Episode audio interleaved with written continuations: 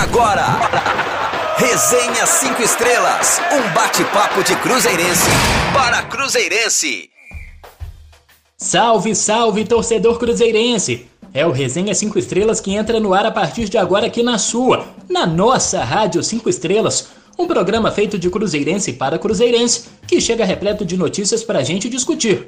Tem o jogo contra o Tuntum, a goleada contra o Pouso Alegre, novas exigências de Ronaldo Fenômeno e muito mais assuntos para a gente abordar no nosso resenha de hoje.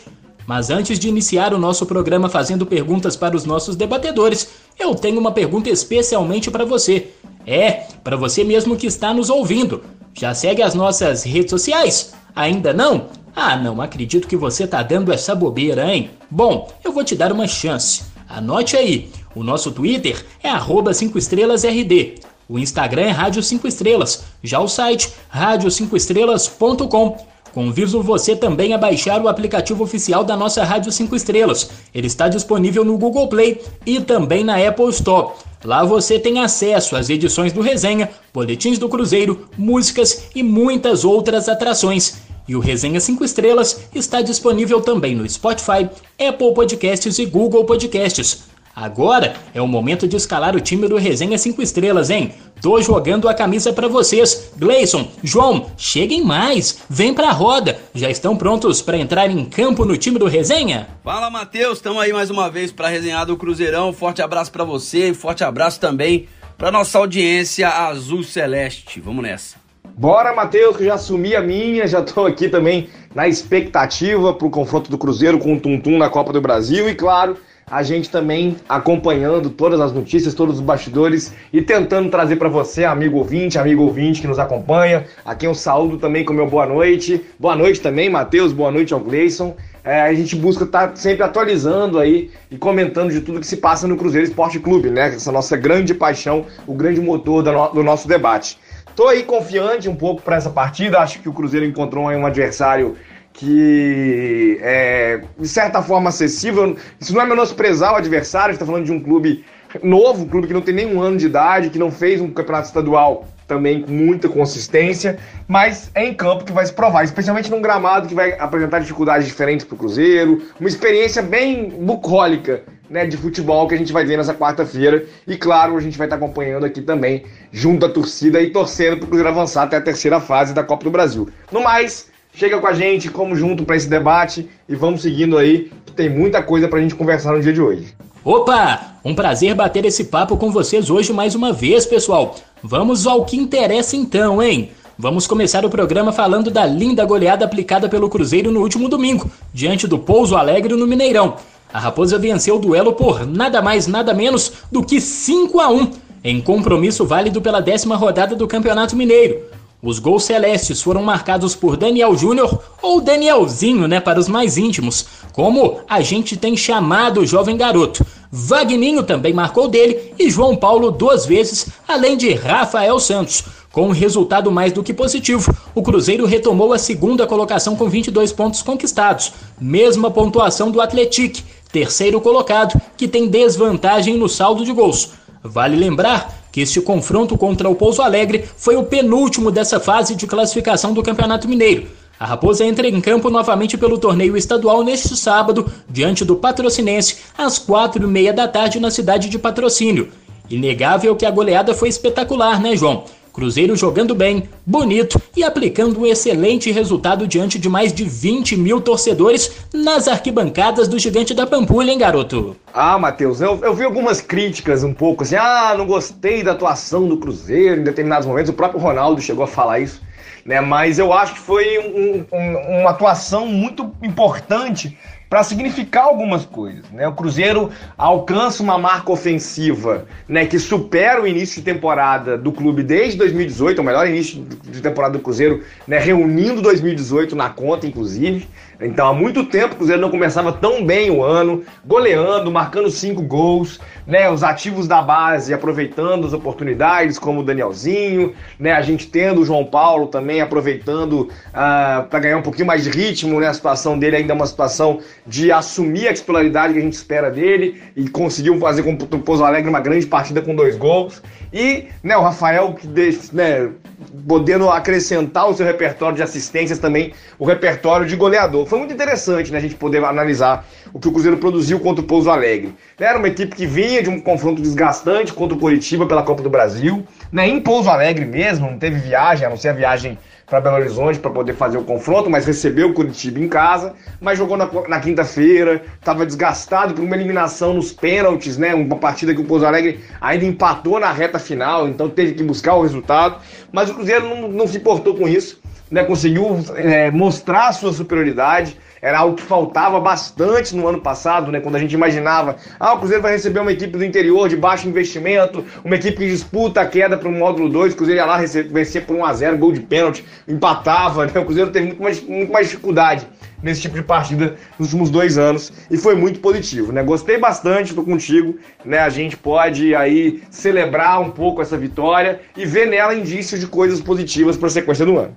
Agora, Gleison, Cruzeiro começou fazendo 1 a 0 Sofreu o um empate, mas logo se recuperou e anotou essa goleada. Tivemos Danielzinho fazendo gol, Rafael Santos também. Enfim, alguém que você destaca especialmente neste duelo contra o Pouso Alegre? Então, a gente teve alguns destaques, né? O Cruzeiro fez mais um bom jogo. O, como o Ronaldo falou, eu também vi que esse jogo do Cruzeiro não foi brilhante, porque apesar do resultado, né? Muita gente fez um 5 a 1 acho que o time é, foi brilhante. Não foi, mas fez o que tinha que ser feito, né? Cruzeiro foi o dono do jogo, o tempo inteiro em cima. É, na minha opinião, teve até um pênalti ali em cima do Wagner que não foi dado antes. É, o gol que a gente sofreu, a gente deu muito espaço, não pode. Achei que aquela bola também era defensável, mas eu acho que teve uma falta no Canezinho anteriormente. Até se comenta que teve uma falta antes do Canezinho e eu não consegui ver esse lance. É, mas tirando os lances é, que poderiam ser levados como polêmicos e não foram porque o resultado foi muito elástico, e aí ninguém lembra. Mas eu acho que o Cruzeiro fez uma boa apresentação, com destaque mais uma vez para o Romulo. Acho que o Romulo fez uma grande partida de novo. O Rafael Santos fez um bom jogo, mas começou instável. Eu estava até reparando mais no Rafael Santos no primeiro tempo. Achei que ele errou muito. O bom é que ele tenta, né? Continua tentando, não, não se intimida quando o jogo não está muito bom para ele. E acabou fazendo um belo gol, um gol de centroavante. O Cruzeiro promoveu algumas boas estreias nesse jogo também. E o meio funcionando ali com o William Oliveira, o Canezinho jogando bem mais uma vez, mais uma boa apresentação do Canezinho e o João, Paulo, né? Acho que o Cruzeiro tem testado meio campos, é, algumas configurações de meio campo, vamos chamar assim, né? Muda ali alguns jogadores e tal. Dessa vez, o Paulo Pessolano colocou o, dois jogadores mais armadores do que marcadores e um mais marcador do que armador, que é o caso do William Oliveira. Mas o Canezinho tem mais qualidade para sair do que para desarmar mas fez um bom jogo mais uma vez e o Cruzeiro uh, vai mostrando ali o seu poder também é, no meio campo. Né, no ataque, eu acho que o Vitor Roque, apesar de não ter feito gol, fez mais uma partida muito é, participativa. O Daniel fez o gol dele, mas achei que o Daniel não teve tão é, bem nesse jogo quanto teve em outras partidas, mas isso é absolutamente normal, né? O jogador vai oscilar mesmo e quando um oscila, o outro se sobressai e aí o time vai vai pegando corpo. Mas gostei da apresentação do Cruzeiro, obviamente com 5 a 1 no placar, mas mesmo se o Cruzeiro tivesse é, vencido por um placar menos elástico, um placar mais magro, eu teria gostado da apresentação. E quem falou sobre essa importante vitória e sobre ter anotado o primeiro gol com a camisa cruzeirense foi o Vagninho. O atacante contou sobre o que representou para ele ter balançado as redes no último domingo e contou que se benzeu com a camisa utilizada por Ronaldo Fenômeno quando defendia o Cruzeiro na década de 90 então vamos ouvir o Vagninho. Nossa, é, só, só Deus sabe o quanto eu buscava esse gol. É, queria falar de, da honra e glória de Deus, né? Deus é maravilhoso na minha vida. Mais uma vez abençoando, mais uma vez cuidando de mim. E só tenho a agradecer a Deus mesmo. Ah, um dia maravilhoso aqui hoje. Até brinquei no vestiário ali. Peguei a camisa que o Ronaldo usou. Boa, Falei, falei aqui, vou botar essa camisa aqui, colocar nela. Pra ver se hoje eu eu desencanto aí. Deus sorte. Grande Vagninho. Gleison, o próprio Vagninho falou aí sobre a sensação de ter marcado seu primeiro gol pelo Cruzeiro. Cruzeiro que tem sido um time bem vibrante em campo. Esse clima melhorou desde a virada para a SAF e acaba ajudando de alguma forma na conquista dos resultados, Gleison. É, o comportamento do Cruzeiro, né, quando a gente fala do, dos atletas assim, é outro, né, em relação pelo menos aos dois anos anteriores. Todo mundo comemora gol junto, né? A gente percebe mesmo que tem essa torcida um pelo outro, é um time que joga junto e tem passado essa ideia de que ninguém vai sobressair, né? Que é um time é, que é o coletivo que vai sobressair. Isso é muito legal porque a gente não via isso no Cruzeiro há bastante tempo, né? Muito tempo mesmo. E acho que tem funcionado isso de maneira prática, não é só uma oração, né? Não é só um algo que o pessoal fala ali numa pré-eleição para seguir, para entrar para o jogo, não isso tem sido dito mesmo nas preleções, a gente vê nos bastidores sempre sendo dito isso por algum atleta, mas isso tem sido verdade no campo, né? O primeiro armador do time é o Rafael Goleiro e o primeiro marcador é o, é o Edu, né? Então, o Cruzeiro tem é, feito jogos assim, isso tem criado também uma sinergia boa com a torcida, com o momento, tem tudo caminhado muito bem. Gleison falou: e é a prova de que o Cruzeiro evoluiu demais em relação às últimas temporadas. Pois é, viu? A prova veio em números. Sem considerar este duelo contra o Tum Tum pela Copa do Brasil, o Cruzeiro atingiu no último domingo a marca de 25 gols anotados em 2022, João. E esse número foi alcançado em apenas 11 jogos disputados. Ano passado, por exemplo, a Raposa precisou de 22 partidas para chegar a tal marca. Então, o dobro, né? Pois é, Matheus, né? Essa comparação com o ano passado, eu lembro, né? Se a gente resgatar aí as rádios do ano passado, eu cheguei a apelidar o trio de ataque do Felipe Conceição de trio inimigo do gol, né? Porque Rafael Sobes, Ayrton e Bruno José no primeiro semestre tiveram ali um desempenho conjunto é, deplorável. Né? O Cruzeiro fazia gol basicamente com o Matheus Barbosa, né? De, é, chute fora da área, invadindo a área de cabeça. E aí o Cruzeiro demorou muito a alcançar esses números ofensivos. Né? A gente teve uma partida, né? só contra o Pouso Alegre, o Cruzeiro marcou mais do que o trio inimigo do gol marcou no primeiro semestre do ano passado, na disputa do Campeonato Estadual, pelo menos. Né? Então a gente percebe sim uma evolução é, da equipe, uma evolução do, do, do futebol que a gente vê, eu acho que também né, tem se destacado muito um pouco de como o Pesolano tem construído a saída de bola, o Cruzeiro tem feito transições interessantes. A gente vê sim evolução no sistema tático da equipe. É diferente, né? Se a gente comparar com o do ano passado, a gente tentava ver um padrão de jogo no Felipe Conceição, era um padrão de jogo que não, que não, não tinha impacto nenhum no terço final do campo. O Cruzeiro não era capaz de ameaçar os adversários. Ah, o time finalizava 20 vezes, mas era um chute de longa distância sem perigo. Né? E agora não, o Cruzeiro tem conseguido intensidade, o Cruzeiro tem conseguido fazer saída de bola bola, Cruzeiro tem conseguido impor a sua superioridade contra adversários mais frágeis.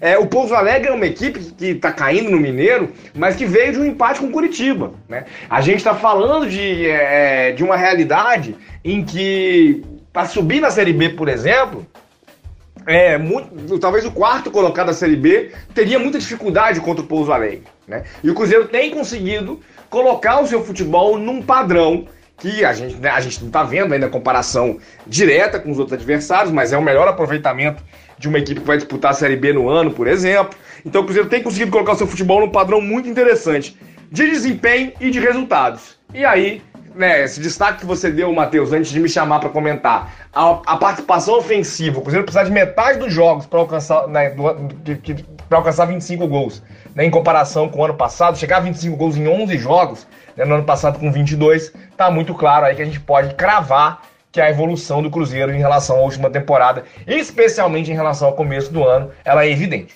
Agora é hora de virar a chave. Hoje tem Copa. Pois é, isso mesmo, hein, torcedor? Hoje tem Copa. O Cruzeiro relacionou 21 jogadores para o confronto de logo mais, contra o Tum Tum do Maranhão, às 8h30 da noite, em jogo válido pela segunda fase da Copa do Brasil. A partida será disputada no acanhado estádio Rafael Seabra, em Tum-Tum. O time do técnico Paulo Pessolano terá como novidade o retorno do atacante Edu, recuperado de uma concussão sofrida no clássico contra o Atlético. Entretanto, não terá o volante Felipe Machado, baixa para a partida devido a um desconforto muscular. Então vamos lá, provável Cruzeiro para logo mais. Rafael Cabral, Rômulo, Lucas Oliveira, Eduardo Brock e Rafael Santos. William Oliveira, Pedro Castro e João Paulo, Vitor Roque, Danielzinho e Edu. A classificação para a terceira fase da Copa do Brasil vale 1,9 milhão de reais. Na primeira fase, o Cruzeiro passou pelo Sergipe, goleando pelo placar de 5 a 0. E aí, Gleison, dia de Copa, hein? Dia de Copa do Brasil. Cruzeiro é copeiro, Cruzeiro tem seis títulos, gosta desta competição. A expectativa está em torno da volta do Imperador Edu, hein? O goleador está de volta. E esse possível trio de ataque formado por Vitor Roque, Daniel Júnior e Edu realmente é o ideal para você? É, o ideal talvez, é, talvez seja o ideal, mas eu, eu sinceramente não sei, cara. Com esse campo aí, hoje a gente vai enfrentar mais de um adversário, assim. Tem o Tuntum, tem o Vagalume no ataque do Tuntum, mas tem o campo. Que tá ruim para os dois, é claro, mas né, prejudica o time um pouco mais técnico. É, e eu acho que o Cruzeiro vai enfrentar muitas dificuldades. Então eu acho que o Paulo Pessolano vai ter que colocar um time, talvez no meio-campo. O Machado não vai jogar, mas talvez o Pedro Castro ali junto com o William e tentar jogar com um armador e ver como é que vai ser a configuração desses atacantes. Acho que vai ser difícil correr com a bola no pé nesse campo. Enfim, é, promete um jogo feio, um jogo tecnicamente muito ruim, muita pancada, né? Jogo muito pegado mas eu sinceramente ainda não consegui idealizar um time. Eu sempre faço um exercício assim, ó, qual o meu time que jogaria hoje?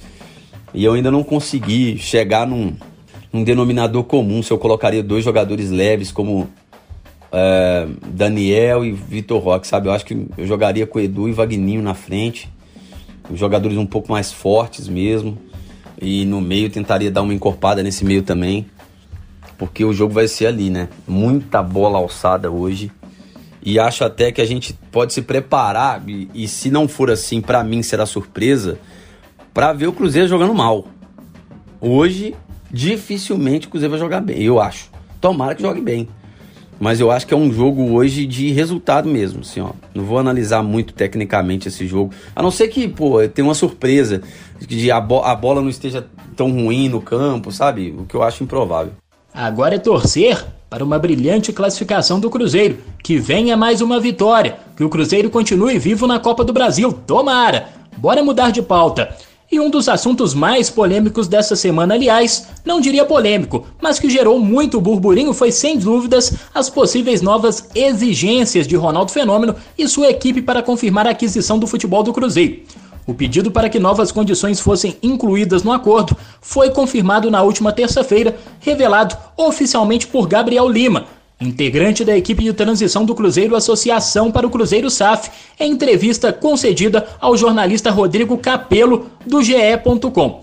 De acordo com Gabriel, a principal preocupação da SAF seria em relação às dívidas tributárias da Raposa, principalmente o acordo feito entre a associação e a Procuradoria-Geral da Fazenda Nacional em outubro de 2021. No acordo, o Cruzeiro teria colocado a toca da Raposa 1 como garantia para o pagamento. Segundo ainda o integrante da equipe de Ronaldo, a SAF se propôs a assumir parte da dívida tributária cruzeirense, tendo como contrapartida o arrendamento dos centros de treinamento Toca da Raposa 1 e Toca da Raposa 2. Ainda na entrevista concedida ao jornalista Rodrigo Capello, Gabriel disse que a ideia da equipe de Ronaldo é que o Cruzeiro adote um regime de recuperação judicial ou extrajudicial, que, segundo ele, seria muito mais vantajoso para a recuperação financeira da Raposa por contar com juros menores. Vale destacar que tudo isso que Gabriel disse precisaria passar pelo crivo do Conselho Deliberativo do clube. João, legítimas as preocupações de Ronaldo Fenômeno para a confirmação do negócio, ou você vê com preocupação essas novas exigências, hein? Um pouco das duas coisas, Matheus. E eu acho que é, é, é, um processo natural de negociação, né? A gente sabe que o Cruzeiro foi um protagonista né, no, no processo de SAF, tanto pela né, visibilidade que tem uma aquisição do Ronaldo, quanto também né, pelo fato do Cruzeiro ter praticamente sido aí a primeira instituição né, relevante do antigo G12 do Brasil, né, o tradicional G12 pelo menos, a, a, a adotar o modelo, especialmente a partir já de, uma, de, uma, de um comprador. Então a gente vai comparando com outras mudanças que estão acontecendo agora no Vasco, no Botafogo, que também ainda não está muito claro, tentando entender e buscando analisar. Né? Eu tenho buscado ler alguma coisa, buscado entender também. Né? Não sou especialista em, em direito patrimonial, direito tributário, nada do, né, do, tipo, mas eu sou curioso em relação a isso. Né? A minha área de formação é história, com ênfase em história do direito, então tem alguma curiosidade, mas não. Já, já querendo dizer para nossa audiência o seguinte: não é um especialista falando, é um curioso que consegue entender um pouco mais ou menos desse debate. Eu acho que tem uma coisa que passa aí que é o seguinte: uh, a gente não conhece o plano de negócios do Ronaldo para a SAF. Né? A gente sabe que o Ronaldo tem é, uma carta de intenção, é onde é, ele adquire 900, 90% das cotas do Cruzeiro em troca de um investimento, de um aporte de 400 milhões em cinco anos. Esse valor é superior, por exemplo, à dívida tributária do Cruzeiro, né? ao que coloca a Toca 1 e Toca 2 em risco. No plano de negócio do Ronaldo, poderia estar reservado desses 400 milhões, vou pagar os 170 milhões, acho que é algo próximo a isso, da dívida tributária do Cruzeiro, preservando a Toca 1 e a Toca 2. Isso já poderia estar no plano de negócios. Só que esse documento não é público, né? A gente não tem conhecimento das condições desse negócio. Então me preocupa um pouco.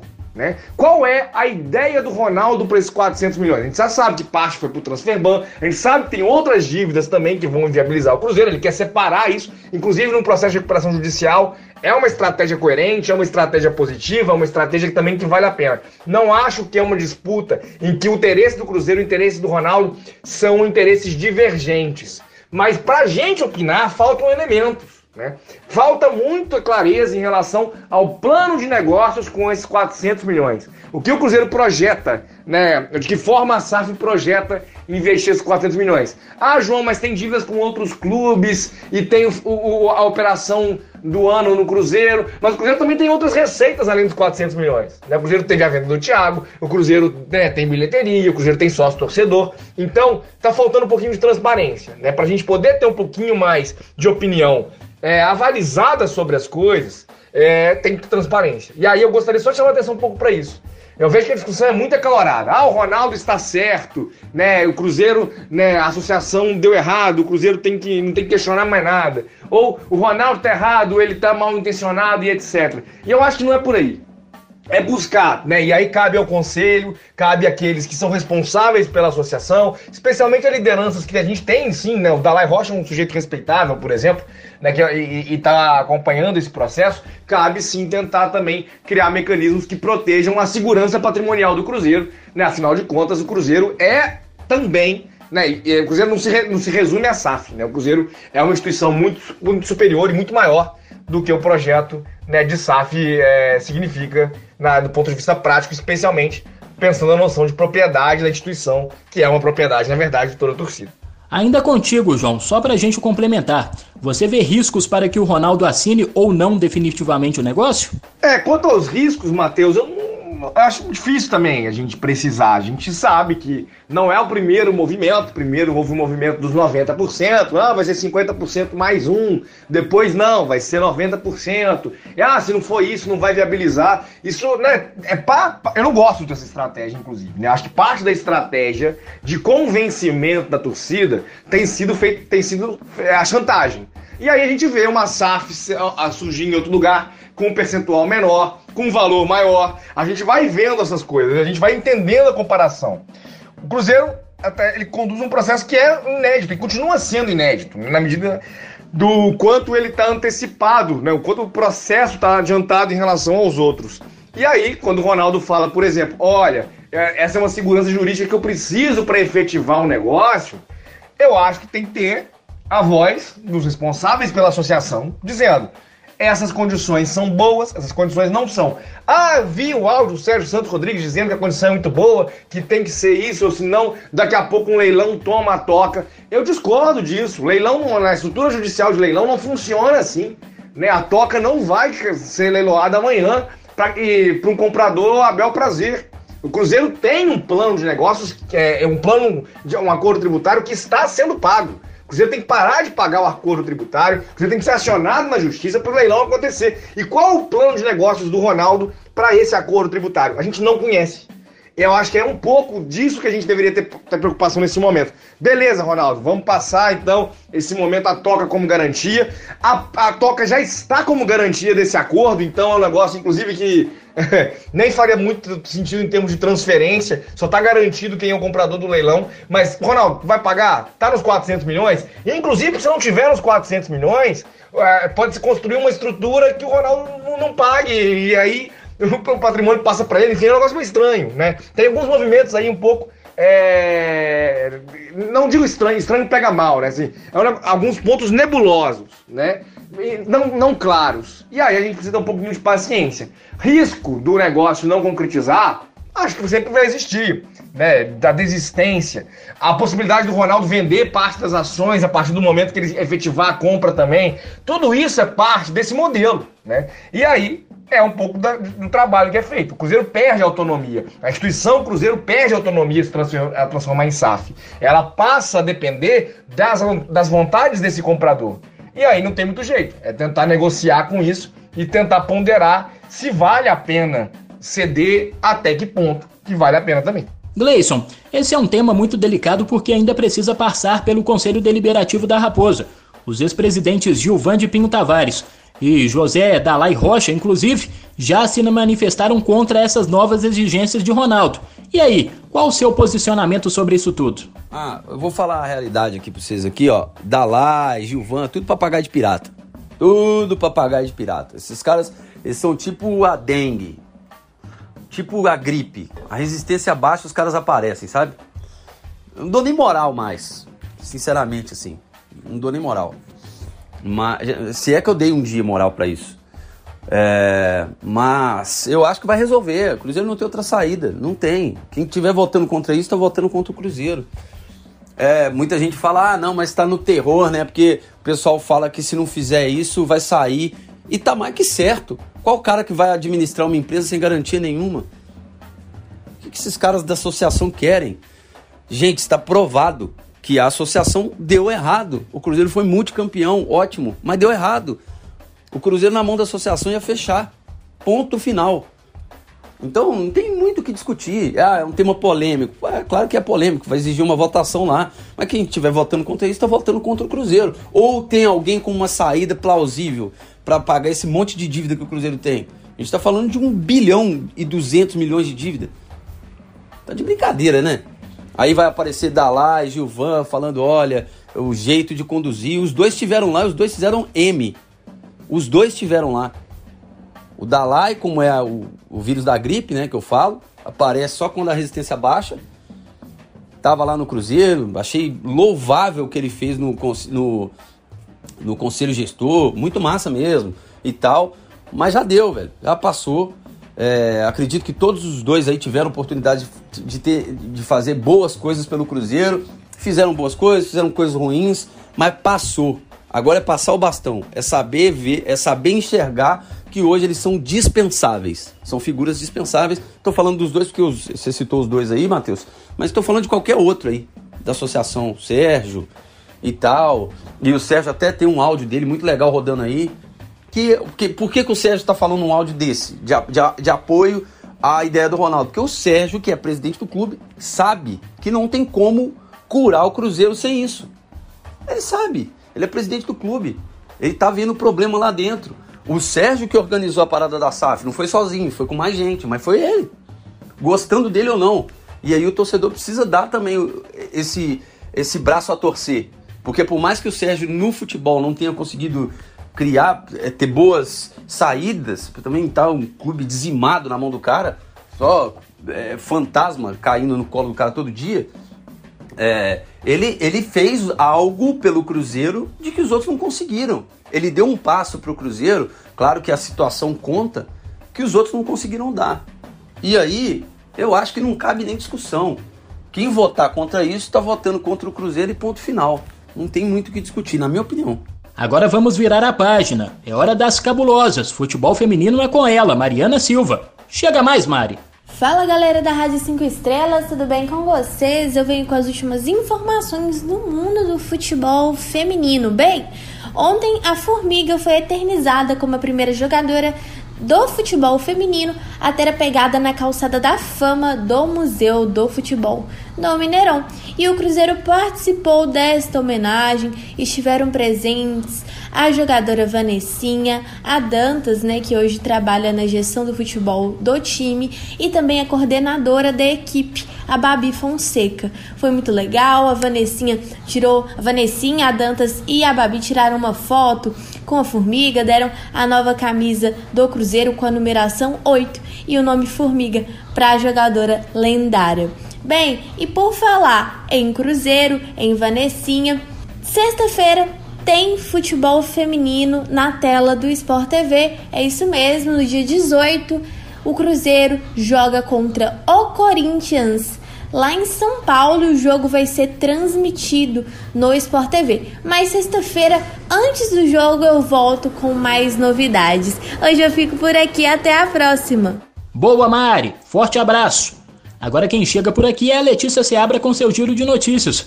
Tudo bem, Letícia? Quais são as últimas informações do Cruzeiro, hein? Boa noite, Matheus, Gleison, João e torcida cruzeirense ligada no Resenha 5 Estrelas. Eu chego trazendo as últimas informações do Cruzeiro aqui no Giro de Notícias. Então vamos. O Cruzeiro fechou nesta semana parceria com a Bir Orkoff, maior plataforma de coworkings da América Latina, para um novo espaço para acomodação de funcionários. Com a parceria, uma parte dos colaboradores do clube poderá usufruir das dependências de um escritório flexível localizado no bairro Carmo, em Belo Horizonte. De acordo com o Cruzeiro, a mudança significará uma economia imediata de mais de 2 milhões de reais, com despesas fixas e manutenção de espaço. Isto considerando o contrato que o Cruzeiro tem atualmente. A transferência dos profissionais da Raposa para o espaço de negócio da Biorcoff faz parte de um momento de transição pelo qual passa o Clube Celeste. A ideia para um cenário próximo é de que os profissionais do futebol trabalhem nas tocas 1 e 2, com os demais colaboradores sendo alocados em outros espaços do Cruzeiro. Agora mudando de notícia, a Federação Mineira de Futebol acatou a determinação do Ministério Público de Minas Gerais e banirá dos estádios pelo período de um ano a Máfia Azul e também a torcida organizada do Atlético Mineiro. A medida de banimento tem validade por todo o território nacional e acontece após o confronto entre as torcidas que deixou uma pessoa morta no último clássico. E esse banimento, gente, consiste na proibição do uso, porte e exibição de qualquer vestimenta, faixa, bandeira, instrumento musical ou qualquer outro objeto que possa caracterizar a presença da torcida nos estádios nos dias de jogos. Vale ressaltar que as duas torcidas já enfrentam punição de banimento dos estádios. E agora indo para as quadras, o Sada Cruzeiro venceu o Uberlândia por 3 sets a 0 no ginásio do Riacho em Contagem na noite de ontem e reassumiu a liderança da Superliga Masculina de Vôlei. As parciais do jogo foram 25 a 16 no primeiro e segundo set e 25 a 20 no terceiro. Com a vitória, o Cruzeiro chegou aos 56 pontos na classificação geral, com 19 vitórias em 21 jogos. O time celeste torce agora por um tropeço do Minas para se manter na ponta da tabela. E agora, para fechar minha participação, uma boa notícia sobre os sócios 5 estrelas. O Cruzeiro superou nesta semana a marca de mais de 39.700 sócios torcedores, registrando aí um crescimento de aproximadamente 14% em relação a um mês quando o número de sócios da Raposa eram de 34 mil. No mês de janeiro, o Ronaldo definiu que a meta era chegar aos 50 mil sócios até o fim do Campeonato Mineiro. Quando o fenômeno definiu esse prazo, o clube estrelado contava com 27 mil adesões. A previsão da Raposa é que, com a quantidade alvo de 50 mil, a receita do clube será de aproximadamente 25 milhões anuais apenas com o programa Sócio 5 Estrelas, considerando aí o valor médio das várias modalidades do programa de sócio torcedor do clube. É isso então, pessoal. Eu fico por aqui. Essas são as últimas informações do Cruzeiro e eu volto no próximo resenha trazendo mais. Combinado? Um grande abraço a todos e até o próximo. Tchau, tchau. Informações quentíssimas, Letícia. Muito obrigado. Galera, fim de papo no Resenha 5 Estrelas de hoje.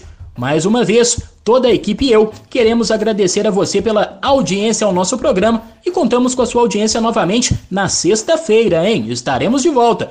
E queremos a sua audiência também nas nossas redes sociais. Anote aí, nosso Twitter, arroba 5 estrelas RD. Segue lá, viu? Arroba 5 estrelas RD.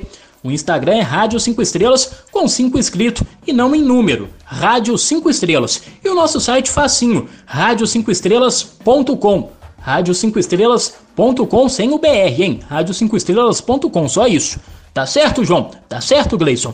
Aquele abraço, meus amigos. Isso, Matheus. Foi um prazer, um prazer também, Gleison. Sempre, claro, também um prazer contar com a sua audiência, amigo ouvinte, amigo ouvinte. Tamo de olho aqui agora, vamos é, curtir esse Cruzeiro e Tum-Tum, né? Cruzeiro avançando na terceira fase da Copa do Brasil é o objetivo da noite. Deixo como registro final da participação da campanha do Sada, da equipe feminina do Sada na Superliga B. Era o sonho do acesso, de tentar chegar à Superliga A, de tentar fazer, aumentar a visibilidade do projeto feminino do voleibol do Sada para o Cruzeiro chegar junto, mas infelizmente a equipe terminou derrotada pelo Bradesco na última rodada, 3 sets a 1, ficou com a sétima colocação e além de não disputar a semifinal, as duas equipes que vencerem a semifinal estarão na Superliga A, a equipe do Sada não garantiu também participação na próxima edição da Superliga B, uma vez que estão garantidas as equipes que não subirem até o sexto lugar e os dois rebaixados da próxima edição, ou da edição atual da Superliga A.